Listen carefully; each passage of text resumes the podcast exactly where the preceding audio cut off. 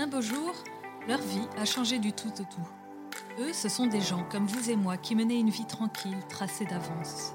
Et puis, un beau jour, un grain de sable, un gros pavé, un flot de grâce ou une prise de conscience soudaine a fait dérailler le TGV de leur vie et les a projetés dans un paysage inconnu. Un beau jour, c'est l'histoire d'hommes et de femmes croyants qui ont vécu un changement inattendu. Nous racontent leur arrivée en terre inconnue et comment ils en ont été transformés dans leur vie et dans leur foi. Bonjour, je m'appelle Marie et ces histoires m'émeuvent autant qu'elles m'édifient, alors je vous souhaite d'être touchés comme moi par ces destinées à la fois particulières et universelles. Bienvenue dans la saison 2 d'Un beau jour, un podcast de famille chrétienne. Aujourd'hui, je rencontre Fouad Hassoun. Dans le livre J'ai pardonné, le Libanais raconte l'attentat à la voiture piégée dont il a été victime à l'âge de 17 ans et qui l'a rendu aveugle. Une cécité physique, mais aussi intérieure, puisque la haine envers le poseur de bombes l'a aveuglé des années durant. Mais sur son chemin de Damas, le Seigneur veillait et l'a conduit à la libération du pardon. Bonjour Fouad.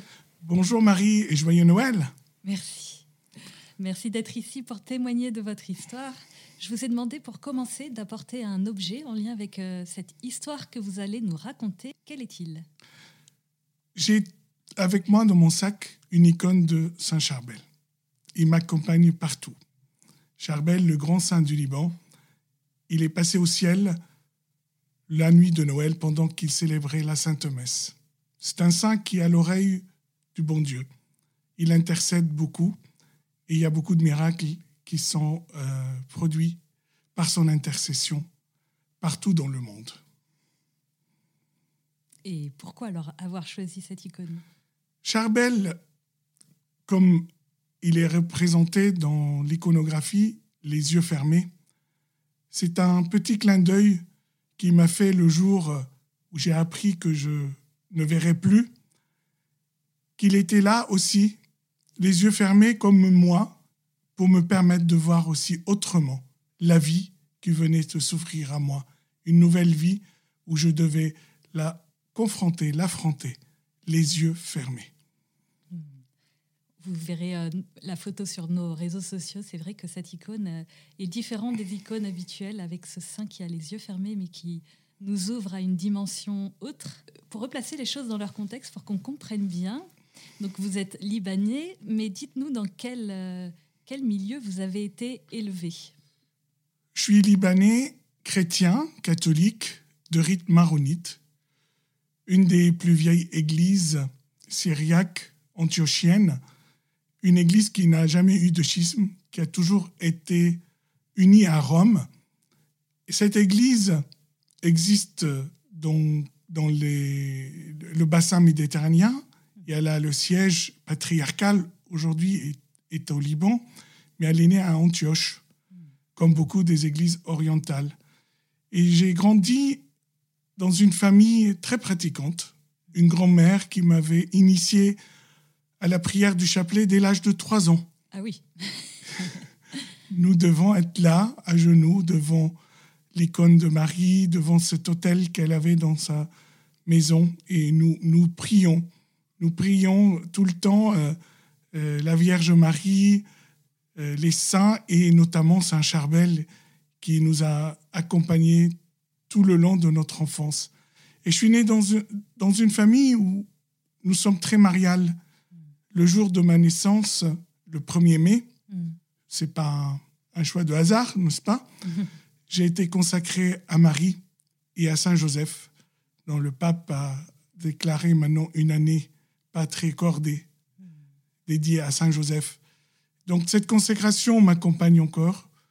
J'ai été euh, élevé donc, dans, cette euh, montagne du Liban, où je vivais dans un village perché euh, à côté des cèdres du Barouk, dans le Chouf, Bria, un petit village, mais un petit bout de paradis où tout semblait être bonheur, paix et joie. Mais très vite, effectivement, ce petit paradis est, blessé. Il vole même en éclats avec la guerre qui, parce que donc vous êtes né en 1968 et en 1975, la guerre éclate la guerre éclate au Liban. Vous avez 7 ans et le paradis se transforme très vite en enfer. Mon petit paradis que j'espérais et je, je, ne pensais jamais qu'il pouvait devenir un enfer. Au début de la guerre, nous étions un peu préservés dans notre montagne, jusqu'au jour du 21 août 1977, nous étions tous rassemblés un dimanche dans notre église du village, tout le village, toute ma famille, et nous étions euh, attaqués, encerclés et attaqués par euh, nos voisins, des Druzes, qui, ont, qui sont venus avec les armes, des musulmans druzes, voilà, et qui sont venus avec leurs armes attaquer notre église. Mon grand-père, qui était un grand notable, les a vus arriver il a compris ce qui allait se passer. Il a essayé de les bloquer.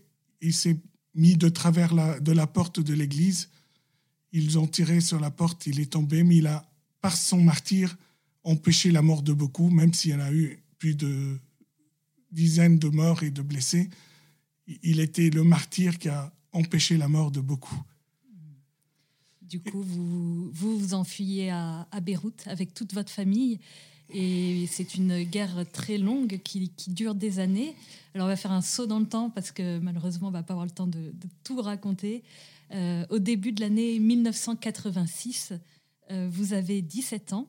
Vous êtes un tout jeune étudiant en médecine parce que vous êtes assez brillant. Vous avez deux années d'avance, donc euh, êtes déjà étudiant en médecine à Beyrouth toujours.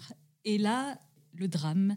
Racontez-nous ce qui se passe le 21 janvier 1986 après ce massacre dans le village, nous sommes partis, toute la famille, nous réfugier à Beyrouth, une ville qui était en guerre. J'ai grandi euh, euh, avec euh, le son des canons et au milieu des fracas, des, destructions et, des, des, explosions. Ce jour-là, je me préparais pour aller à l'université et j'entends du bruit dans la rue. Je, je m'approche de la fenêtre pour voir ce qui se passe. Et là, tout, tout, tout bascule. Euh, je suis projeté en arrière, je ne vois plus rien, et je crie très fort, Ya Adra, Ya Adra, ce qui veut dire Ô Sainte Vierge, Ô Sainte Vierge. Et là, j'ai vraiment crié que je ne voulais pas mourir. J'ai cru que j'étais en train de passer de l'autre côté. Je ne savais pas ce qui est arrivé. Et après, quand je me suis réveillé dans mon lit d'hôpital après plus de 12 heures d'opération, j'étais content d'être vivant. J'étais content d'être là au milieu des miens, de ceux qui m'entouraient, ma famille, mes amis, les proches. Et je les consolais en disant, mais ne pleurez pas, ne vous inquiétez pas, je suis vivant. Car cette bombe, ou les terroristes qui ont posé cette bombe, leur but était de tuer, de tuer le plus grand nombre.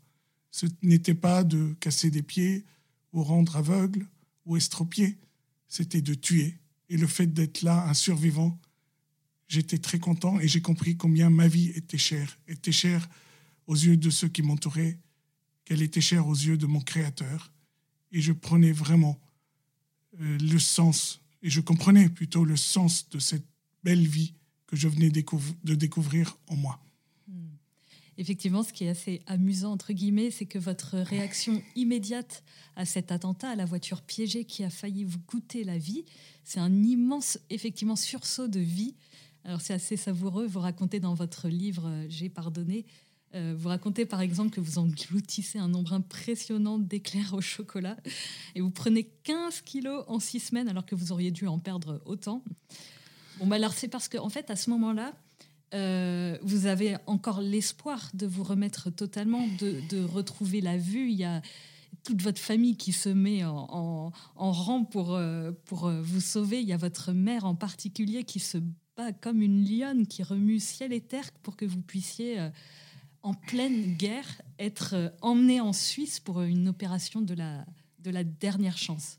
Donc vous débarquez tout seul en Suisse, mais gonflé d'espoir, et on vous opère les six semaines que j'ai passées en convalescence dans cet hôpital, j'allais dire, étaient les plus belles semaines de ma vie. C'était la fête. J'invitais les copains pour jouer, euh, pour chanter, écouter de la musique, rigoler, raconter des blagues. je, je, ne prenais pas du tout euh, la mesure de ce qui m'était arrivé. Mm. Je voyais le défilé des ophtalmos dans, dans ma chambre et j'ai entendu ma mère dire, mais prenez un, de mes yeux, prenez mes yeux, comment lui, il, ne voit plus et moi je vois encore. Mm. Il, il, voulait absolument que je sois guéri. Et voilà qu'il m'envoie en Suisse où un chirurgien avait dit qu'il pouvait m'opérer et un espoir est né et je pouvais en tout cas de ce que j'avais compris, que je pouvais être guéri et revenir chez moi ayant retrouvé la vue. Et me voilà dans un pays où je ne connaissais pas grand monde, où pas beaucoup de gens me connaissaient, seul dans ma chambre, seul parce que personne n'a pu m'accompagner, des amis qui devaient m'accueillir euh, là-bas, que juste que j'ai rencontré à mon arrivée. J'apprends après l'opération j'apprends que je ne verrai plus. Le médecin, ophtalmologue, grand chirurgien réputé internationalement, et il m'apprend très froidement que je suis devenu aveugle. Quelle est votre réaction? Une nouvelle bombe vient de m'exploser à la figure. Je ne comprenais pas. Je lui ai posé la question plusieurs fois, mais vous me parlez à moi? Oui, monsieur Hassoun, vous êtes devenu aveugle. Et là, toute la colère qui monte en moi, le questionnement, le doute, mais pourquoi? Pourquoi moi? Pourquoi tant de haine? Pourquoi tant de destruction? Pourquoi tant de morts Pourquoi mon grand-père? Pourquoi mon oncle qui était assassiné devant chez lui? Un cousin qui était enlevé que nous n'avons jamais revu? Tous mes amis qui étaient fauchés par des bombes ou, ou tués par les snipers? Mes camarades d'école qui sont partis loin pour quitter la guerre? Et moi, pourquoi? Je pensais que c'était un cauchemar. Je dis, mais Seigneur, mais répondez-moi, guérissez-moi. Hmm. Je ne peux pas rester aveugle et je ne suis pas venu ici pour entendre une telle chose. C'est injuste. Et cela est, est, impossible pour moi.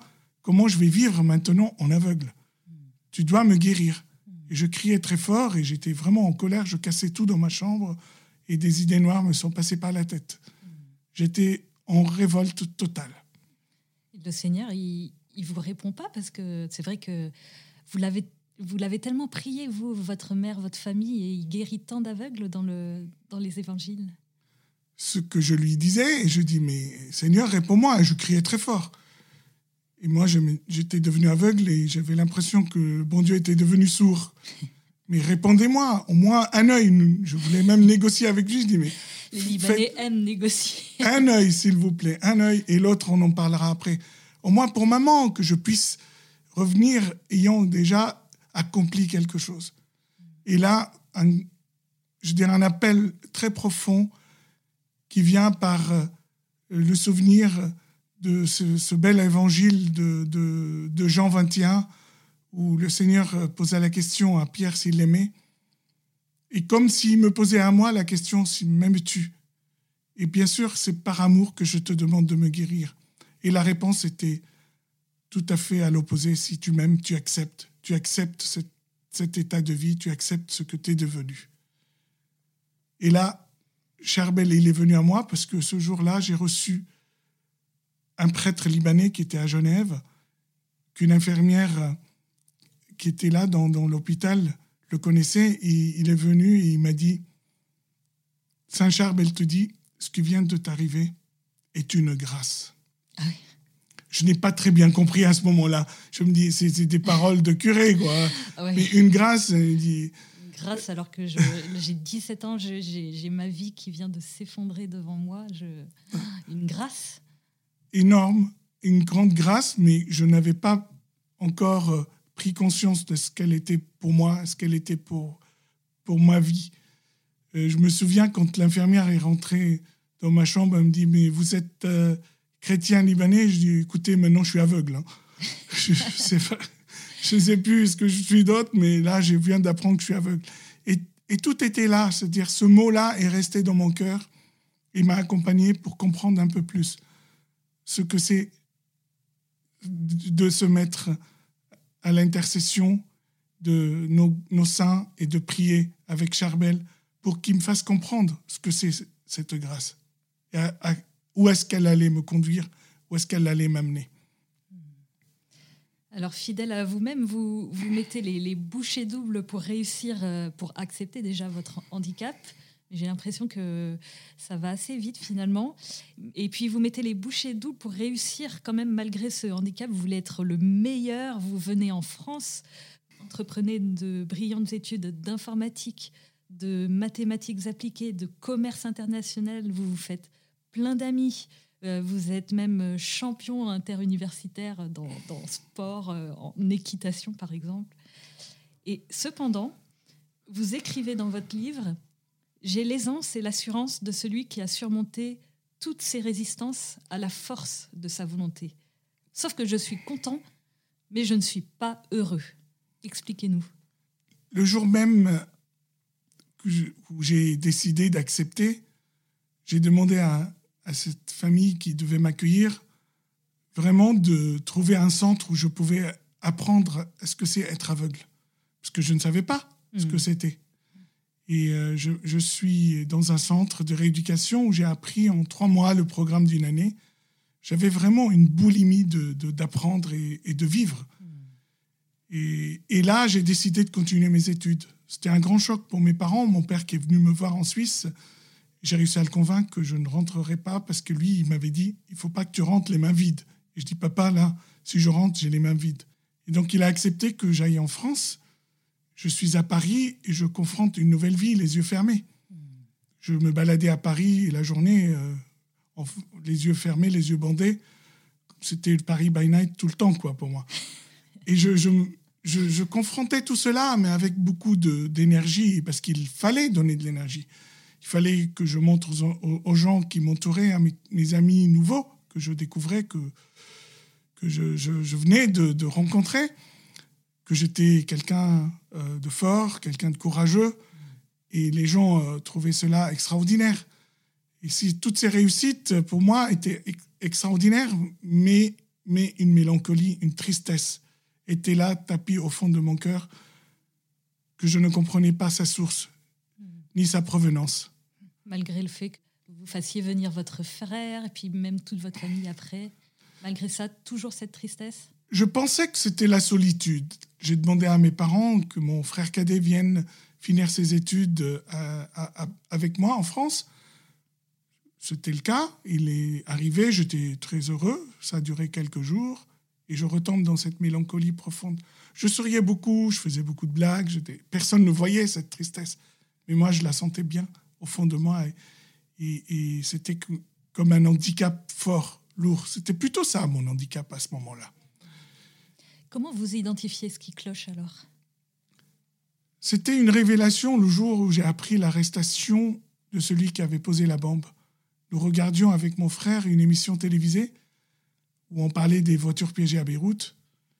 Et dans cette émission, il y avait cet homme qui était arrêté et qui était conduit au tribunal pour être jugé.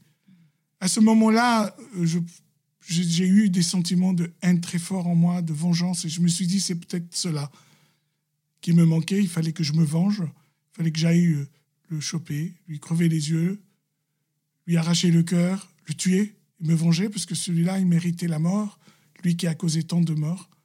35 morts et des centaines de blessés, tant de personnes handicapées. Et là, une grande révélation, je me suis dit, Seigneur, aie pitié de moi, comment ai-je pu vivre avec cette haine au fond de moi? C'est cela qui me rendait triste. Je voudrais que tu me pardonnes, je voudrais que tu me libères de cette haine. Et revenu aussi cet évangile qui me demandait si je l'aimais. Mais bien sûr que je t'aime, Seigneur, et je voudrais que tu me guérisses, tu me libères de la haine. Elle m'empêche de vivre vraiment, de vivre heureux. Libère-moi. Vous passez tout de suite de, de cette envie de vengeance à, à la, demande de libération de, la haine, vous comprenez tout de suite que l'envie de vengeance, la, haine, c'est quelque chose de, mortifère. Tout ce travail que j'avais fait avant, où je cherchais la, source, le, questionnement était là. Je refusais vraiment à, le voir. C'était évident, c'était cela. Mais moi, je me refusais à voir la vérité, à regarder vraiment ce qui n'allait pas. Et à ce moment-là, j'ai eu le déclic et j'ai demandé le pardon. Mais la réponse était encore plus flagrante. C'était si tu m'aimes, tu pardonnes. Et c'était cette phrase de notre Père, Pardonne-nous, Seigneur, comme nous pardonnons aussi à ceux qui nous ont offensés. Une prière que je priais plusieurs fois par jour, que je récitais, mais je dirais mécaniquement, mais je n'avais pas compris le sens. On demande au Seigneur de faire ce que nous faisons. On lui demande de faire comme nous, comme nous pardonnons. Oh mon Dieu, comment veux-tu que je pardonne à cet homme qui a fait tant de mal? Non, il faut qu'il soit puni, hmm. il faut qu'il paye pour sa faute. Non, il faut que justice soit faite. Et là, c'était encore plus fort. Si tu m'aimes, tu pardonnes.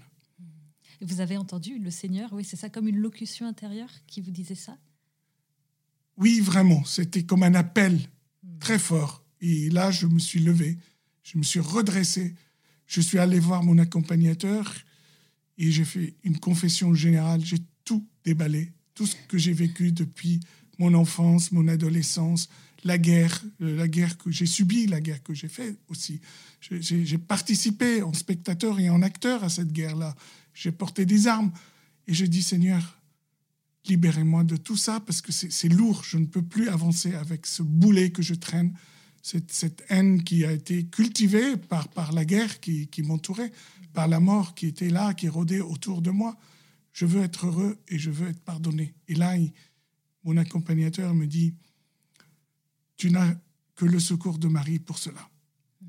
Et me voilà dans, dans un sanctuaire marial en Ardèche, auprès de Notre-Dame-des-Neiges, dans la communauté des Domini, et la famille missionnaire Notre-Dame-des-Neiges.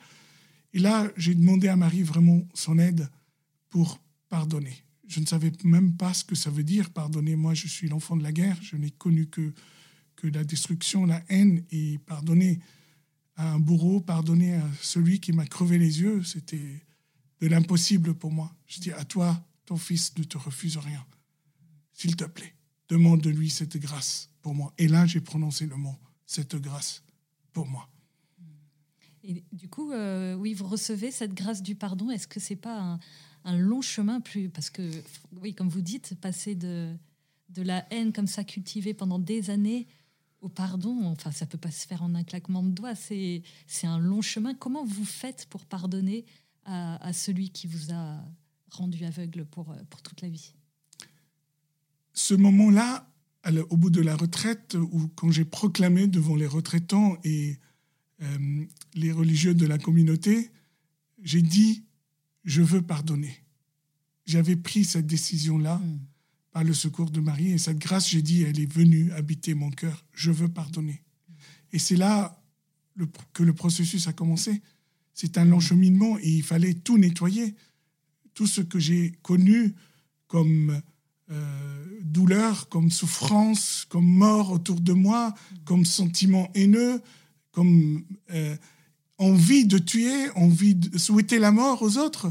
Tout cela, il fallait le nettoyer. et petit à petit, ce pardon grandissait en moi. Et j'en témoignais un peu partout, comme bon, tout témoin chrétien, il est un peu appelé partout, on est vite embauché. Et j'étais voilà, à des, endroits différents, euh, dans les écoles, les paroisses, avec les jeunes, euh, dans les JMJ. Euh, je, m'étais trouvé à, Rome dans un grand stade où j'ai témoigné auprès des grands témoins de l'Église et j'ai dit que j'ai voulu pardonner et que je pardonnais à, cet homme-là. Et le jour où j'ai compris euh, que c'était une grande grâce et qu'elle ne venait pas comme ça de, juste de moi, parce que moi-même, j'étais incapable d'habiter euh, ce pardon-là. Et euh, c'était le jour, dix ans après.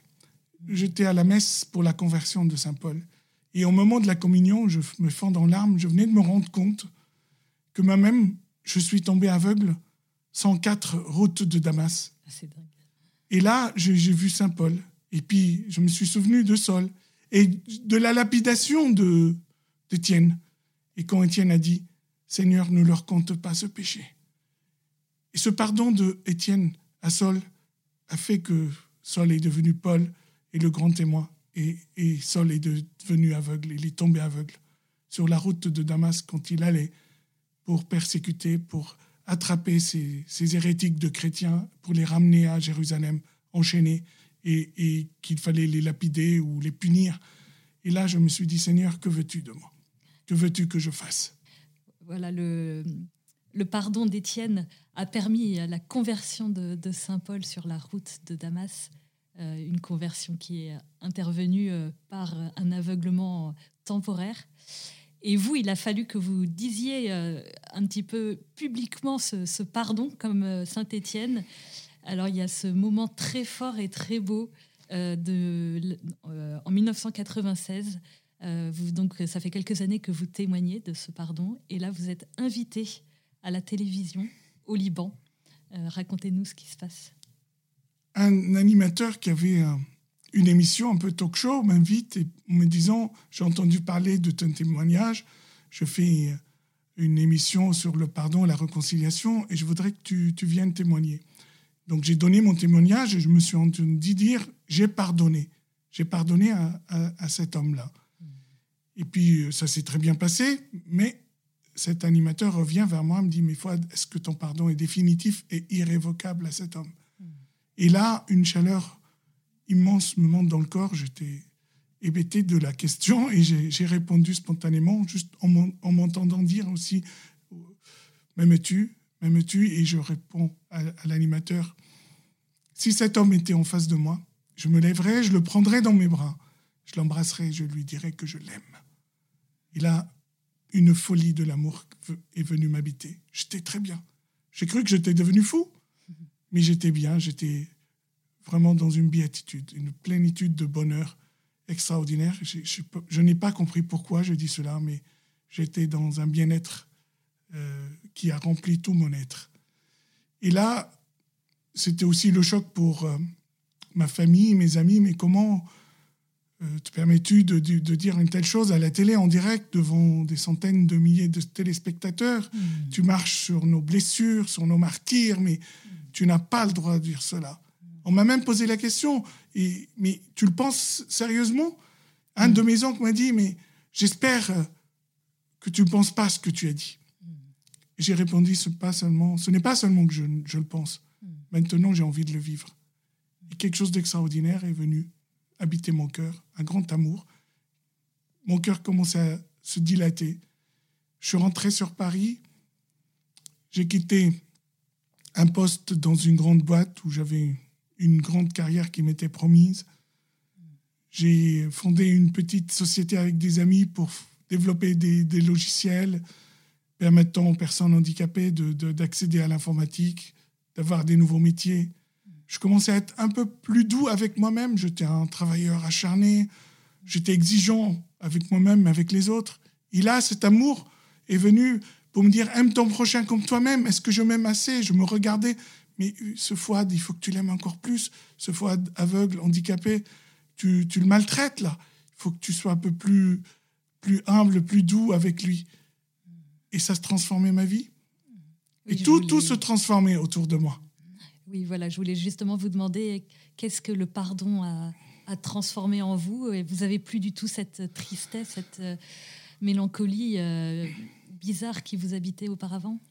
Ben, J'ai transformé cette euh, exigence, cette force que, je voyais aussi chez, chez, chez Sol, chez Paul, en quelque chose d'évangélisateur, où je racontais cela avec beaucoup d'humilité, dit c'est la gloire de Dieu qui s'accomplit. C'est le Christ ressuscité qui habite en moi avec ses stigmates. Et j'acceptais mon handicap en disant, maintenant, tout ce qui se passe autour, je peux l'accepter tout en étant vigilant et prudent, tout en étant juste, parce qu'il fallait aussi que la justice euh, règne dans ma vie, juste avec ce que je voulais faire, juste avec les autres, et puis un pardon qui devait se vivre tous les jours. Ce n'est pas seulement que j'ai pardonné L'impardonnable, c'est aussi à vivre ce pardon dans les petites choses. Et c'est là qu'est devenu un petit peu, je dirais, ce long chemin, ce beau chemin de la croix. J'ose dire, ce chemin de sainteté que le Seigneur a ouvert devant, devant ma route. Euh, expliquez-nous, parce que je ne comprends pas très bien. C'est-à-dire que le pardon, une fois qu'il est posé, euh, vous dites qu'il est posé pour toujours, mais il est quand même à appliquer au quotidien. Qu'est-ce que ça veut dire? C'est à renouveler tous les jours. Chaque fois que je, je, me réveille et je me dis Seigneur, donne-moi de vivre ce pardon aujourd'hui aussi. De le demander et de le recevoir. Parce que dans nos vies, il y aura toujours des petites histoires, des petites complications, des problèmes. Et il faut savoir les confronter avec douceur. Et savoir dire, je me suis trompé. Ou celui qui s'est trompé, dire, peut-être qu'il n'a pas voulu me faire du mal, il n'a pas fait exprès, et de pouvoir aussi avancer comme ça. Et, cela a facilité énormément mes relations avec les gens, qui sont devenues plus douces, hmm. euh, plus euh, conviviales, et plus aimantes. Hmm. Et, ça, ça a fait vraiment euh, de Fouad quelqu'un d'autre, hmm. quelqu'un beaucoup plus accessible. Est-ce que le fait de dire pardon un jour, ça vous oblige à, oui, c'est ça, à vivre le pardon tous les jours. Mon fils, il m'a dit quand le livre est sorti, papa, euh, il y avait eu des articles dans les journaux, il y avait un reportage télévisé, tu parles partout, et maintenant un livre, ça veut dire qu'on va être obligé d'être impeccable tout le temps La vérité euh, sort de la bouche des enfants. Et ça m'a interpellé, parce que je lui ai répondu très humblement, je dis, tu dois être qui tu es. Et oui, c'est une exigence, forcément. Et ça nous met la barre assez haute à moi et à, ceux qui vivent autour de moi. Euh, c'est une exigence euh, importante. Et si je me suis permis de, d'écrire ce livre et de raconter cette expérience, parce qu'elle dure depuis si longtemps, et elle est devenue crédible dans ma vie, et j'ai envie de lui donner encore plus euh, de consistance, plus, euh, je dirais, de hauteur pour qu'elle me mène encore plus loin dans ce bonheur que j'ai reçu. Alors, ce qui est assez incroyable, c'est que dans votre livre, vous racontez que hum, le poseur de, bombes, euh, un petit peu comme Saint Paul, s'est converti. Le, le, poseur de bombes était en prison dans les quartiers chrétiens de Beyrouth hmm. et il avait une Bible dans sa chambre. Il a rencontré Jésus en lisant cette Bible. Il était accompagné par un aumônier qui l'a aidé à comprendre ce que le Seigneur voulait de lui.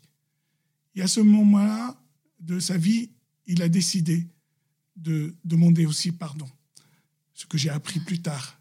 Et cette conversion a fait de lui quelqu'un aussi de, d'exemplaire. il a eu des remises de peine, il est sorti de prison, il a changé d'identité parce que beaucoup de gens euh, n'ont pas pardonné. Il pouvait aussi risquer sa vie. Et il, s'est converti aussi professionnellement et il s'occupe aujourd'hui d'un centre de rééducation, de réhabilitation d'anciens drogués et toxicos. Et c'était une, encore un, surcroît de grâce que j'ai reçu parce, parce que le Seigneur a voulu me dire aussi que lui, il sait ce qu'il fait et il sait toucher les cœurs. Il suffit juste de nous laisser toucher, de, de l'habiter aussi, cet amour, et de dire bah, oui, oui à, ce que, à, quoi le Seigneur nous appelle et, où est-ce qu'il veut nous amener? Alors aujourd'hui, euh, alors on dirait que vous vivez dans la, louange permanente, dans l'action dans de grâce, mais donc vous avez un handicap qui est difficile au, quotidien. Est-ce qu'il ne vous arrive pas d'être en, colère contre cette, cette, situation? Ça ne vous arrive jamais? Ma petite dernière, Ottilie, euh, m'a dit l'autre jour, papa, j'en ai marre que tu sois aveugle. Et je lui dis, moi aussi. Forcément que j'en ai marre et c'est difficile et c'est compliqué tous les jours. C'est compliqué dans le les petites choses du quotidien, quand on n'arrive pas à faire les choses qu'on voudrait faire, pas pouvoir faire tous les jeux que je voudrais avec mes enfants. Euh, et puis il y a toutes les autres belles choses qui arrivent aussi, qui récompensent tout cela. Venez à moi, vous qui peinez sous le fardeau, et je porterai pour vous. Il porte avec moi. Ma croix est lourde, mais ma croix aussi, elle est salutaire parce qu'elle m'ouvre les portes de l'amour et elle m'ouvre aussi euh, les yeux euh, de, l'amour. Je vois autrement les, gens, mes, enfants, je les vois différemment. Ma femme, je, vois sa beauté et je lui dis souvent comment elle est belle, comment que euh, la, robe qu'elle est, elle est magnifique. Et, et, tout cela vient comme naturel. Et, pour moi, c'est un imaginaire de bonheur dans lequel je vis la plupart de ma journée. Alors, quand je me prends un poteau dans la rue et je me casse les lunettes et je prends un un beau bleu, quand les gens ne me répondent pas, quand je demande une aide quelconque, quand je suis regardé avec condescendance par l'entourage, par les gens qui ne connaissent pas l'handicap, c'est toujours difficile. Et c'est ce qui nous renvoie, notre milieu, notre société, comme image. Cela est difficile. Mm. Et c'est là où il faut aussi beaucoup de pardon et prendre sur soi pour garder son sourire, se garder cette joie de vivre et apporter aux autres aussi le reconfort de dire n'ayez pas peur, ce n'est pas si compliqué cela de vivre heureux malgré un handicap, malgré une souffrance, malgré une difficulté. Moi, je dis souvent, je connais beaucoup de gens qui voient, qui sont en bonne santé et qui sont malheureux. Mm. moi, malgré mon handicap, j'ose dire, je suis un homme heureux mm-hmm. et rien ne me l'enlèvera. Est-ce que comme Saint Charvel, vous avez découvert euh, une dimension supplémentaire finalement, une dimension invisible que l'on ne voit pas nous les voyants? Nous avons tous la possibilité de fermer les yeux. Et faites l'expérience, ceux qui nous écoutent, de fermer les yeux, de prier, d'essayer de penser à ceux que vous aimez, et vous allez voir que vous allez les rencontrer, vous allez les toucher, vous allez les embrasser. Quand nous prions, souvent nous fermons les yeux, comme Saint Charbel, pour intérioriser tout cela et pour comprendre ce qu'est l'autre, qui est l'autre, pourquoi il est aussi. Alors, est-ce qu'il y a un livre qui vous a rejoint dans votre épreuve, qui vous a aidé à la traverser et que vous voulez nous recommander, ou alors un livre que vous avez découvert euh, après et que vous vous, êtes dit, ah, ça m'aurait bien aidé? Il y a deux livres que j'aime beaucoup. Un que j'ai connu tout petit, dont papa nous a beaucoup parlé. Mon papa est un grand écrivain et philosophe, et il aimait beaucoup Khalil Gibran, hmm. le prophète. Et il y a beaucoup de choses dans le prophète qui, qui m'ont interpellé et qui m'ont aidé aussi à comprendre, en plus de, mes lectures saintes et, et, des évangiles. Il y a une phrase très importante de Khalil Gibran aussi qui dit Quand tu aimes, ne dis pas que j'ai Dieu dans mon cœur, mais plutôt que je suis dans le cœur de Dieu. Ce cœur qui a tant aimé le monde, qui a été si peu aimé en retour. Oh mon Dieu, donne-moi de t'aimer comme tu m'aimes. Un autre livre que j'ai découvert plus tard, et ça cela un peu grâce à, ma femme Laetitia, c'est Les langages de l'amour de Gary Chapman. Je l'ai lu et relu et relu. Et je trouvais beaucoup de clés aussi pour comprendre comment appréhender l'autre, comment apporter à l'autre ce dont il a besoin, et comment aussi recevoir et dire ce dont j'ai besoin quand j'ai besoin de quelque chose. Quel est votre langage de l'amour alors? J'aime beaucoup les cadeaux. Quel conseil donneriez-vous à quelqu'un qui se trouve dans, le dur de l'épreuve que vous avez traversé, cette épreuve du, handicap? De ne pas abandonner, hmm.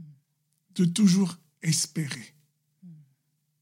Le Seigneur a un plan pour nous et pour chacun de nous, et c'est le même, c'est que nous soyons heureux.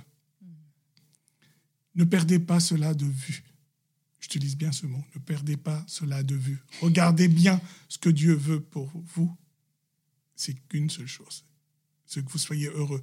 Et, acceptez le bonheur qu'il vous donne, tout en, je dirais, tout en comprenant aussi la difficulté de la souffrance, parfois de la déchirure, de la séparation, de la mort d'un proche, d'une séparation familiale, des douleurs, des disputes. Tout cela, dites Seigneur, comment, comment je peux transcender cela? Comment je peux le traverser? Ben, Si je ne peux pas tout seul, aide-moi, donne-moi les clés. Et il faut savoir aller vers Marie. Elle est là, la première en chemin, et elle peut nous encorter pour aller aussi nous, nous enlacer dans le cœur sacré de Jésus, ces deux cœurs qui, battent l'un avec l'autre, ils sont unis à notre cœur aussi. Quand on a le secours de Marie elle nous conduit directement au cœur de Jésus. Et là, on a la consolation.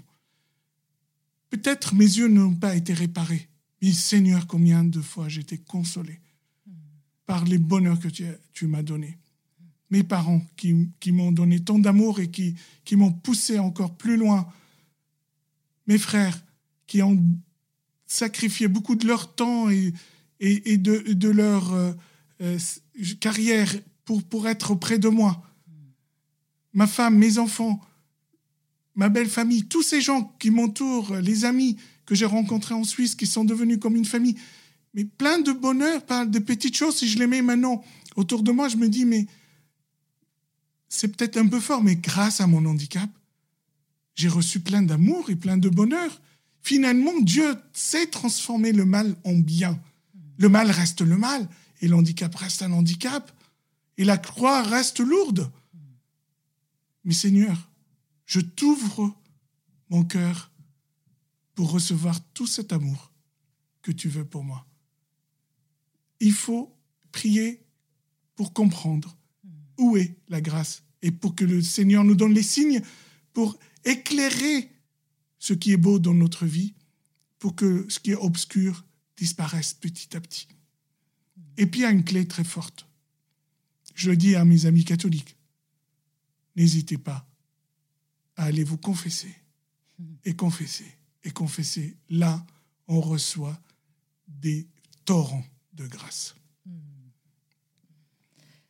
Je vous ai demandé de venir avec euh, votre prière préférée. Quelle est-elle et pouvez-vous nous la dire? J'en ai deux. Alors, une que nous disons tous en famille, toute la famille Assoun, depuis que nous avons connu Notre-Dame-des-Neiges, c'est la consécration à Notre-Dame-des-Neiges.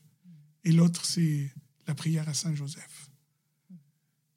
Ô Notre-Dame, nous nous confions en vous, en votre obédience bénie, en votre garde très spéciale. Aujourd'hui et chaque jour, nous vous offrons nos âmes et nos corps. Nous vous offrons tout notre espoir, toute notre consolation, nos angoisses et nos misères, pour que par votre très sainte intercession et par vos mérites, toutes nos actions soient dirigées selon votre volonté et celle de votre Fils. Ainsi soit-il.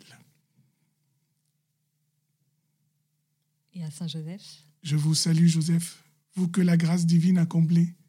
Le Sauveur a reposé dans vos bras, a agrandi sous vos yeux. Vous êtes béni entre tous les hommes, et l'enfant divin de votre virginale épouse est béni. Saint Joseph, donnez pour Père au Fils de Dieu, Priez pour nous dans nos soucis de famille, de santé, de travail, jusqu'au dernier de nos jours, et daignez nous secourir à l'heure de notre mort. Amen. Que vous disent ces prières? La première, c'est l'abandon total, et la deuxième, la confiance entière.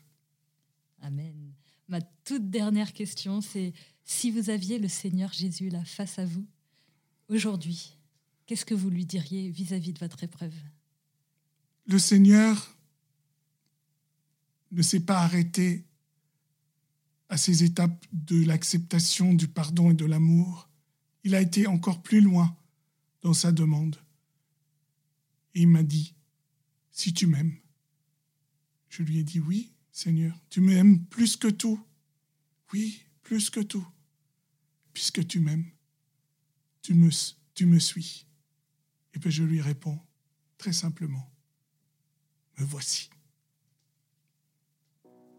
Merci beaucoup, Fouad. Merci de nous avoir écoutés. J'étais très contente de recevoir Fouad et cette conversation m'a beaucoup enrichi.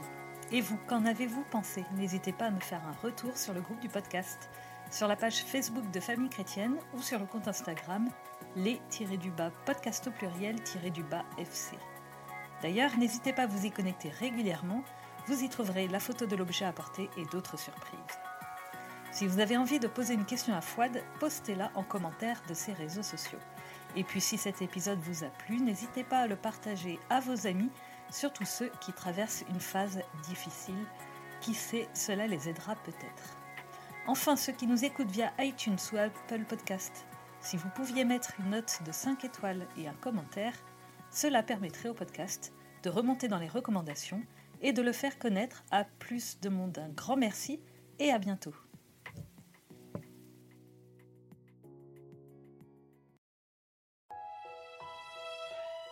Famille chrétienne vous invite à vivre le temps de carême avec ses contenus dédiés.